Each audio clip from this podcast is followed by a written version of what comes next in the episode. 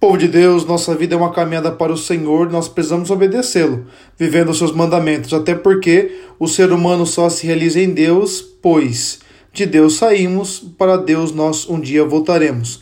No entanto, é necessário reconhecermos na vida essa dinâmica de eternidade.